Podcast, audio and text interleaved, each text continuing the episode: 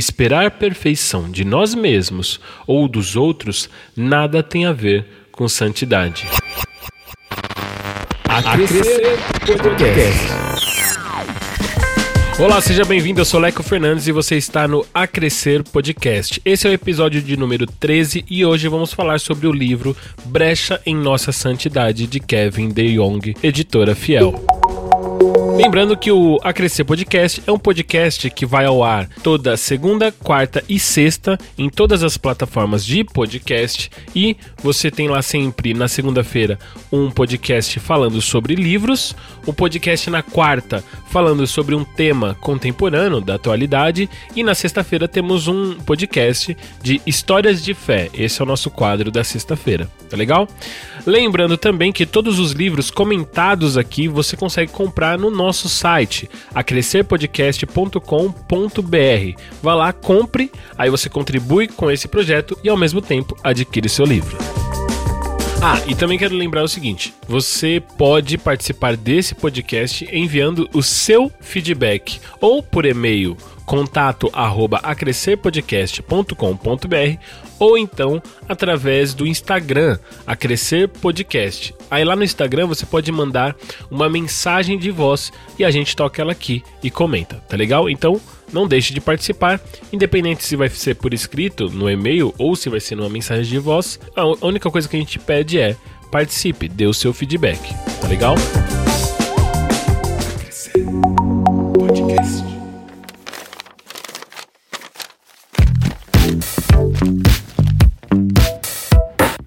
Vamos lá. Hoje vamos falar sobre o livro Brecha em Nossa Santidade, de Kevin De Jong, editora Fiel. Esse livro vai tratar de um assunto muito importante para nós cristãos: vida de santidade. Eu cheguei até esse livro numa, numa situação muito interessante. A pessoa que me indicou esse livro, que me emprestou, ela me indicou, me falou sobre esse livro a partir do seguinte testemunho. Ela disse que depois que leu esse livro, tomou uma atitude na vida, algumas atitudes na vida dela com relação à correção de rotas, vamos dizer assim, né, de relacionamentos. E eu, logicamente, que pela proximidade, é, sei o quanto a pessoa perdeu visivelmente, né, quanto a pessoa sofreu por essas mudanças mudanças que ela fez de rota na sua vida. No entanto, eu percebi também que essas mudanças e essas perdas aconteceram né, de maneira que a consequência foi que ela estivesse mais agora próxima de Deus e também tivesse um, um, a sua maturidade em Deus desenvolvida. Então, diante desse relato de alguém que, por causa de um livro, tomou atitudes de arrependimento né, e buscou corrigir suas rotas de relacionamentos a ponto de sentir na pele algumas perdas, eu falei: bom, então eu preciso também ler esse livro e ver sobre o que ele fala a respeito da santidade que foi capaz de fazer com que alguém se arrependesse em sentido prático. Em Brecha em Nossa Santidade, Kevin De Jong vai tratar de maneira muito clara, direta e exaustiva a questão da santificação.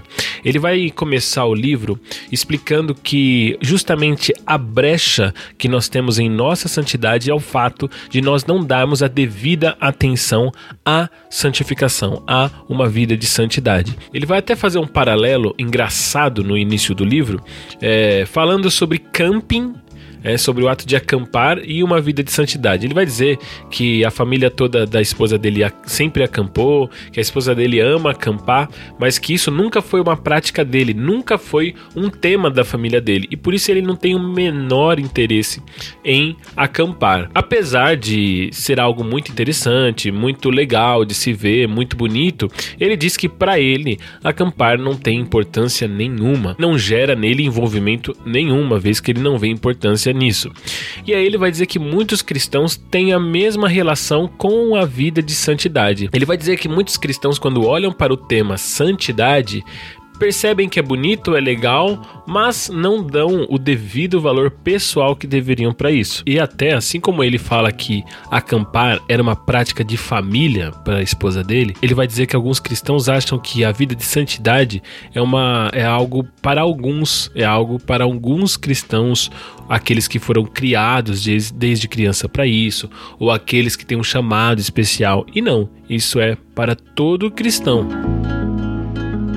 No segundo capítulo, ele vai iniciar dizendo que santificação é um dos grandes motivos pelos quais Deus nos salvou. Ele vai colocar a seguinte questão: por que nós fomos salvos? E aí ele vai dar algumas respostas que nós já temos, logicamente, porque Deus nos amou, para louvor da glória dele, mas ele vai dizer que o Senhor salvou o homem para que o homem pudesse ser santo, pois justamente sem a santificação o homem não pode ver a Deus. Então, pautado no, na, no fato de que Deus é santo e, e, por ele ser santo se relaciona com coisas santas, então ele vai dizer que o homem foi salvo em Jesus Cristo e por Jesus Cristo para que ele pudesse se santificar. Sem a salvação, ele não podia então fazer essa peregrinação de santificação. Ele não poderia passar por esse processo de santificação e assim encontrar a Deus. Inclusive, nós vamos ter o versículo que vai dizer que o homem deve buscar a paz com todos e a santificação, sem a qual ninguém verá a Deus. E é pautado nesse versículo que ele vai iniciar a sua explicação da, não só da importância da santificação, como também do modo como nós devemos desenvolver essa santificação.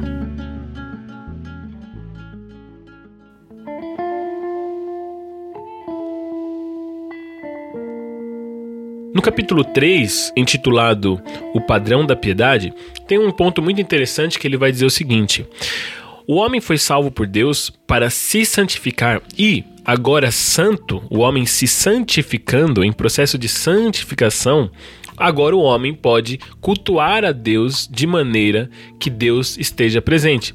E aí ele vai, logicamente, explicar isso a partir do Antigo Testamento, dizendo que todo o culto feito no tabernáculo era todo ele em volta da santidade. E aí ele vai dizer. Todo o sistema de culto de Israel revolvia ao redor da santidade.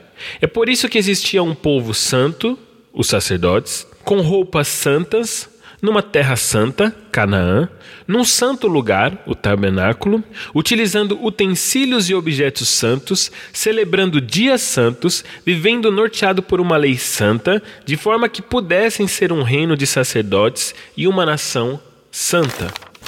E aí ele vai explicar sobre a palavra santidade, dizendo que ela significa separado, e isso em termos relativos a espaço. Então ele está querendo dizer o seguinte: que nós nos santificarmos é justamente nós nos separarmos, não no sentido geográfico de, de nós nos afastarmos do mundo geograficamente para um lugar específico, mas espiritualmente, agora que estamos em Cristo, estamos em um lugar diferente onde Deus está. Deus é santo porque é transcendente e diferente de tudo que ele mesmo criou. Ele é separado e distinto, e não ordinário ou comum. E aí, ainda nesse capítulo, ele vai falar sobre o fato de nós já sermos santos, por estarmos então neste novo lugar, né, neste novo reino, porém ainda não somos por completo. E aí ele vai dizer, eh, vai chamar isso de já, mas crescendo. E que também nós já conhecemos a expressão do já, ainda não, dizendo que o reino de Deus já chegou, mas ainda não é de maneira completa. E aí ele vai justamente dizer nesse capítulo e nesse livro ele vai falar muito sobre esse fato de que ter uma vida de santidade não é necessariamente sermos totalmente perfeitos. Não é necessariamente nós fazermos tudo certo. Ele vai trabalhar ao longo de todo o livro essa, essa questão da progressão da santidade. Você com certeza já ouviu sobre a santificação instantânea e a santificação progressiva, que fala a respeito de uma vida em que nós já nos encontramos com o Senhor Jesus, por isso temos uma santificação instantânea em várias partes da nossa vida e em vários atos da nossa vida, mas também temos a nossa santificação progressiva acontecendo ao passo que vamos conhecendo o nosso Senhor, vamos conhecendo as Escrituras, vamos avançando e vamos mudando as nossas práticas. E justamente esse livro vai falar muito sobre essa questão das nossas práticas, que são sempre motivadas por aquilo que pensamos. Nesse processo de nós vivemos uma vida de santificação, então nós vamos alterando toda a realidade do nosso ser. E aí tem um no capítulo O Padrão da Piedade, nós vamos ter um parágrafo muito interessante que ele diz o seguinte: Empregando uma metáfora, é possível pensarmos em santidade como a santificação do nosso corpo. A mente é cheia do conhecimento de Deus e está focada no que é bom. Os olhos se desviam da sensualidade e estremecem ao contemplarem o mal. A boca fala a verdade e se recusa a fofocar, maldizer ou falar o que é vulgar ou obsceno. O espírito é determinado, constante e gentil. O coração está repleto de alegria em lugar de desesperança, paciência em lugar de irritabilidade, bondade em lugar de ira, humildade em lugar de orgulho e gratidão em lugar de inveja. Os órgãos sexuais são puros, estando reservados para a privacidade do casamento entre um homem e uma mulher. Os pés andam rumo aos menos afortunados e fogem do conflito sem sentido, das divisões e das festas imorais. As mãos estão prontas a ajudar os que têm necessidade e prontas a se juntar para orar. Esta é a anatomia da santidade. Então é muito interessante você ver que quando ele fala a respeito da santidade, ele fala de um processo de transformação de todo o nosso ser. E aí ele coloca esse trecho, então, como uma indicação do que é a parte prática dessa vida de santidade. O que é, é o, o, o que é o que nós fazemos, o que é o que nós olhamos, o que é o que aonde nós vamos com os nossos pés. É muito interessante esse parágrafo, onde ele coloca todas essas associações da nossa vida cotidiana, dos nossos pequenos movimentos, olhares, ações em relação à nossa santidade que se iniciou no nosso coração quando nós encontramos a Jesus Cristo. Esperar perfeição de nós mesmos ou dos outros nada tem a ver com santidade. E justamente essa questão de nós esperarmos uma perfeição na nossa vida de santidade e por isso não conseguimos às vezes dar um passo é que nos frustra né, e não nos faz perceber o seguinte: por que, que é tão difícil para nós aceitarmos a nossa caminhada de santificação? Porque o nosso padrão, o nosso modelo, que é Jesus Cristo, ele sim é perfeito. Então, sempre que nós comparamos, e esse é um equívoco nosso também, quando nós comparamos a nossa vida, a nossa caminhada com a vida de Cristo, isso fica muito difícil. É como o seguinte: eu vou te dar um exemplo pessoal. Eu tenho aqui na minha casa alguns utensílios de pintura, então de vez em quando eu pego aqui uma tela e começo a pintar.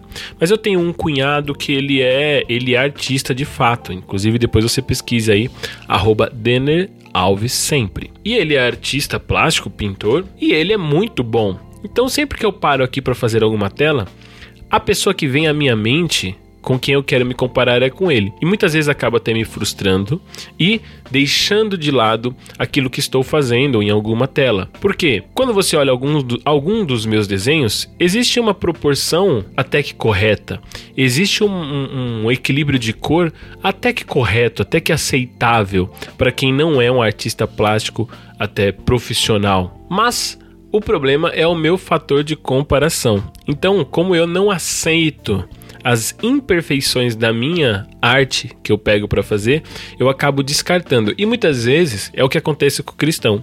Diante dos seus atos falhos, diante da sua imperfeição, e quando ele olha para as Escrituras e olha para Jesus Cristo e se vê numa discrepância muito grande, ele descarta e acaba se frustrando e deixando de lado o seu engajamento por uma vida de santidade. Quando na verdade o cristão precisa entender que a santidade, como justamente De Jong vai dizer, a santidade não é uma questão de posição, mas de direção.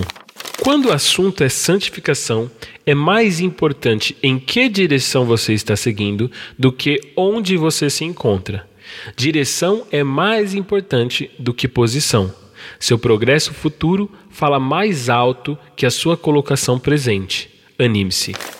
E aí é muito interessante porque, de fato, o importante na nossa vida é nós olharmos e fazermos uma avaliação na nossa caminhada de fé, não olhando a nossa terça, a nossa quarta, a nossa quinta, fazendo essa comparação. Nós precisamos olhar a nossa caminhada de fé num espaço de tempo um pouco maior. Nós precisamos perceber que um ano depois, dois anos depois, três anos depois, talvez você esteja dez anos depois aí de você ter se convertido, você precisa estar melhor na sua vida de santidade, na sua vida de santidade com relação à, à sua proximidade com Cristo também.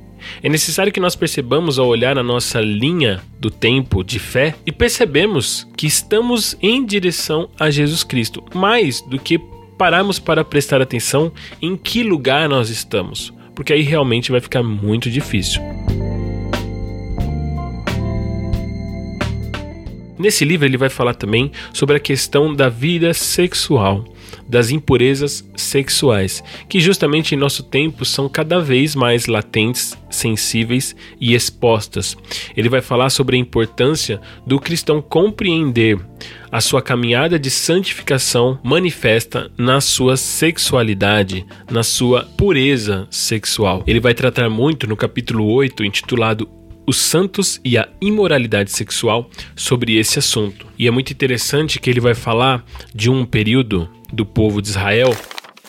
No Antigo Testamento, quando um bom rei assumia o trono de Israel ou Judá, ele se livrava dos ídolos da terra e das falsas religiões. E Deus se comprazia. Mas com frequência, mesmo entre os bons reis, a despeito de muito progresso, os altares idólatras não foram removidos. Esses eram os vários locais em Israel onde se oferecia sacrifícios e rituais, do tipo que outras nações praticavam, os altares idólatras, ou lugares altos eram um símbolo do comprometimento de Israel. Os altares idólatras estavam tão encravados na cultura que pareciam coisa normal, a ponto de até os bons reis nem pensarem em removê-los. Então perceba que ele fala nesse capítulo a respeito de uma coisa muito sutil, que é muitas vezes o nosso jeito de ver as coisas, que o mundo já nos ensinou e nos falou tanto, tanto, tanto que nós passamos a pensar como o mundo. E como o mundo entenda o que eu estou dizendo, que é pensar não como o Senhor pensa, ou pensar de maneira secular. O que isso quer dizer? Pensar desconsiderando a Deus.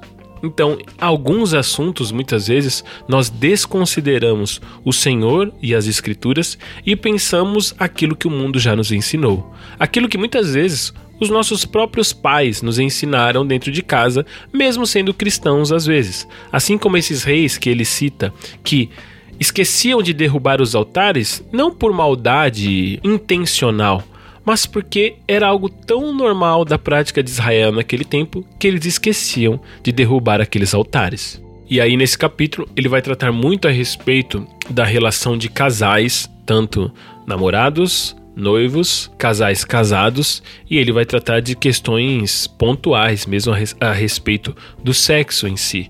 Então é, uma, é um capítulo muito importante para nós, ainda mais no tempo que nós vivemos. Já no capítulo 9, o penúltimo capítulo, ele vai falar a respeito de obedecer e permanecer. Mas nesse capítulo, exclusivamente, eu quero destacar um ponto, que ele fala a respeito da união e da comunhão. Ele diz o seguinte: que é possível que muitas pessoas estejam unidas a Cristo, mas não estejam em comunhão com Cristo.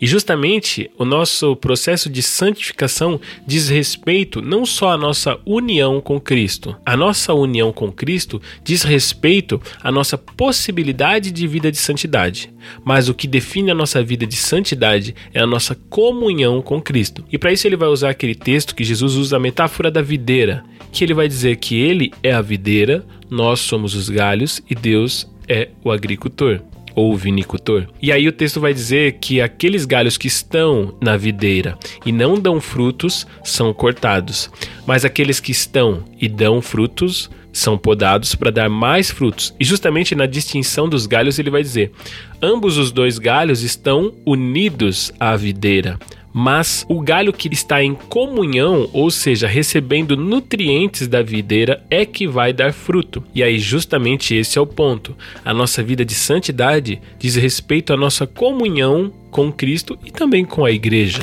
Ao buscarmos santidade, não estamos tanto atrás de uma coisa quanto estamos à busca de uma pessoa. As bênçãos do Evangelho, eleição, justificação, santificação, glorificação e tudo mais, foram depositadas em nenhum outro tesouro senão Cristo. Não queremos apenas santidade, queremos o santo em quem fomos considerados santos e em quem agora estamos sendo tornados santos. E é muito interessante mesmo pensar nisso, porque ele diz, ele até usa o exemplo do casamento. Todo casal casado está legalmente unido, mas não necessariamente está em comunhão. E a gente pode levar esse conceito para muitas áreas da nossa vida, não é mesmo? Quantas vezes nós não estivemos unidos a uma empresa, mas não estivemos em comunhão com a visão da empresa? E muitas vezes essa falta de comunhão com a visão da empresa faz com que a gente peça as contas, não é verdade? E a gente acaba se afastando porque não basta estarmos unidos, precisamos estar em comunhão para podermos gerar resultados. Se é assim numa empresa, em um trabalho, imagina na vida com Deus. Isso mostra para nós essa questão importante de nós pensarmos. Somos cristãos, estamos unidos a Cristo, mas estamos em comunhão com tudo que Cristo nos ensinou? E comunhão, entenda como um ato de nós cada vez mais nos aproximarmos e pensarmos junto e pensarmos igual a Jesus Cristo. Jesus Cristo nos ensinou diversas coisas. Jesus Cristo é modelo para nós em tudo.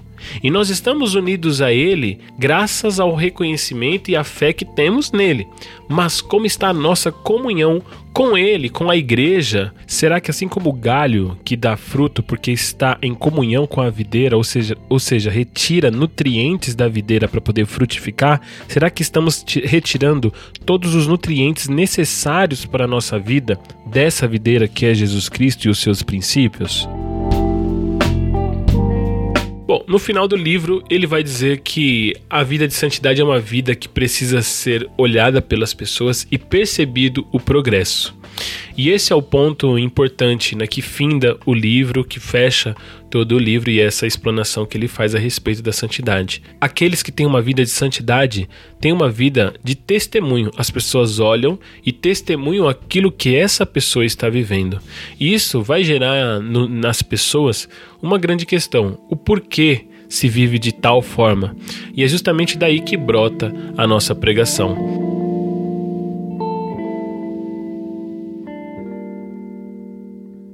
Esse livro é um livro muito importante. É um livro pequeno, de apenas 206 páginas, 10 capítulos que você consegue ler. É uma leitura leve, não, é uma, não é uma leitura difícil, uma leitura pesada em conceitos.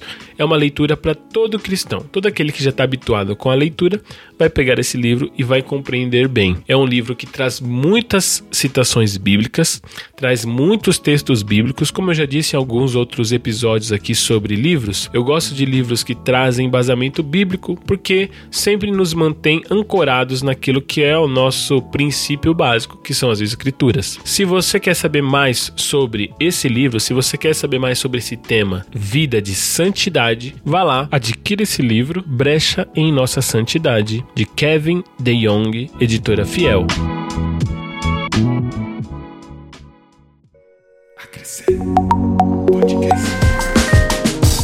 Esse foi o nosso comentário sobre o livro Brecha em Nossa Santidade de Kevin DeYoung, editora Fiel. E aí, você curtiu?